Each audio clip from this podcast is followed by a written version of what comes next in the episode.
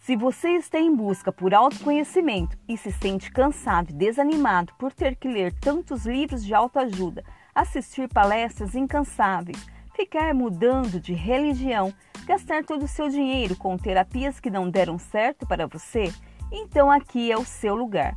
Aqui é o encontro perfeito para abrir a sua mente inconsciente e desvendar segredos jamais ditos e que só você poderá acessar sem constrangimento, sem culpa e sem dúvida. Terapia.liberta com os melhores podcasts sobre o autoconhecimento. Siga-nos nas redes sociais terapia.liberta. Essa sim liberta você.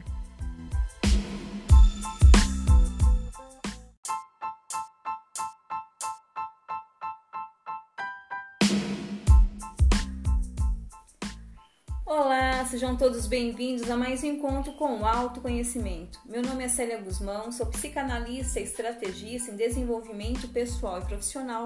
E o nosso episódio de hoje, nós vamos falar sobre o abuso moral, como o abusador escolhe as suas vítimas.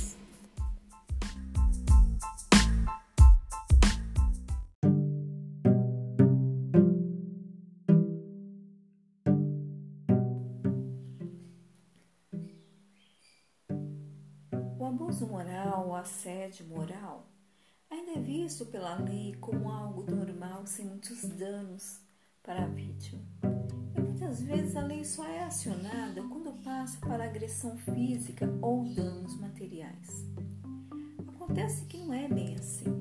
Tanto o agressor quanto a vítima sofrem perdas emocionais que afetam a saúde física e mental.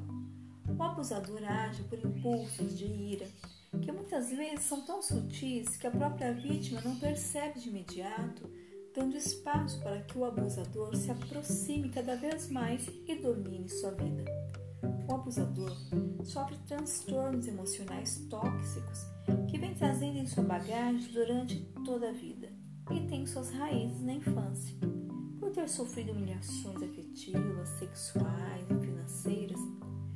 autoestima fica abalada e não consegue ver além da sua própria aparência. Como o outro passa a ser seu reflexo de desejo, seja por beleza, status ou condições financeiras melhores que a dele, o abusador inconscientemente aciona seu mecanismo de defesa e se lança contra aquele que pode ser sua única esperança para tirá-lo do abismo onde se encontra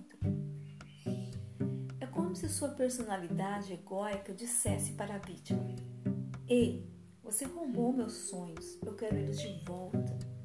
A vítima pode ser qualquer pessoa que tenha conquistado algo que o abusador, em seus sonhos delirantes, busca conquistar, mas não consegue porque não há produção de energia construtiva suficiente para acessar sua mente inconsciente e trazer à tona para o seu mundo externo a realização dos seus desejos. Vítima, por não saber o porquê desses abusos, se sente então perseguida e fragilizada, buscando no mundo externo explicação para esses acontecimentos. E muitas acreditam que isso se deva a karmas, maldições, feitiçarias, obsessão. Obsessão até seria, mas o obsediador, na verdade, Pode ser alguém da família, do trabalho, do círculo de amizades, até dos próprios vizinhos. O abuso moral ou assédio moral é diferente da inveja. O invejoso quer o que é do outro. O abusador, nesse caso, quer o que ele acredita ser dele. Um desejo delirante de alguém que sofre por ter sido roubado até a própria vida. Ficamos por aqui e até o nosso próximo episódio.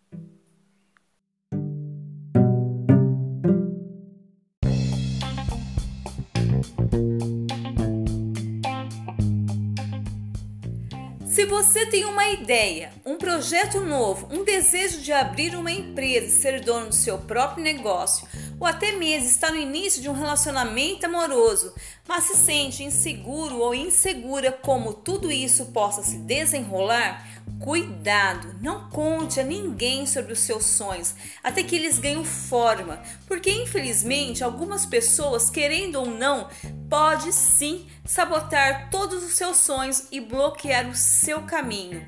Procure por uma analista em desenvolvimento pessoal e profissional que o ajudará com estratégias eficazes e com total sigilo. Me chame que eu posso te ajudar. Anote meu WhatsApp 038 988 16 5381.